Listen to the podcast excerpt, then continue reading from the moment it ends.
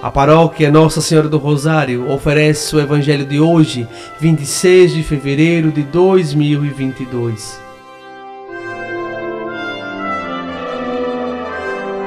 Proclamação do Evangelho de Nosso Senhor Jesus Cristo, segundo São Marcos, capítulo décimo, versículos do 13 ao 16. Naquele tempo traziam crianças para que Jesus as tocasse. Mas os discípulos as repreendiam. Vendo isso, Jesus se aborreceu e disse: Deixai vir a mim as crianças, não as proibais, porque o reino de Deus é dos que são como elas.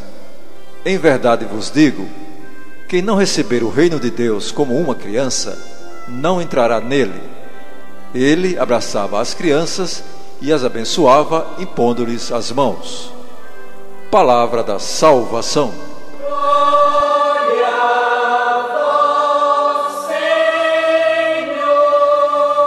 Amados irmãos e irmãs, a passagem deste Evangelho é uma das poucas ocasiões em que se diz que Jesus se indignou.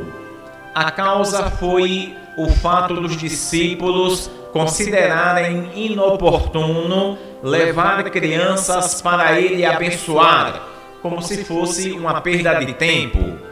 Pensaram que por causa de tantas outras obrigações que Jesus tinha, não devia se ocupar com as crianças. Queriam evitar aborrecimentos, mas provocaram efeito contrário.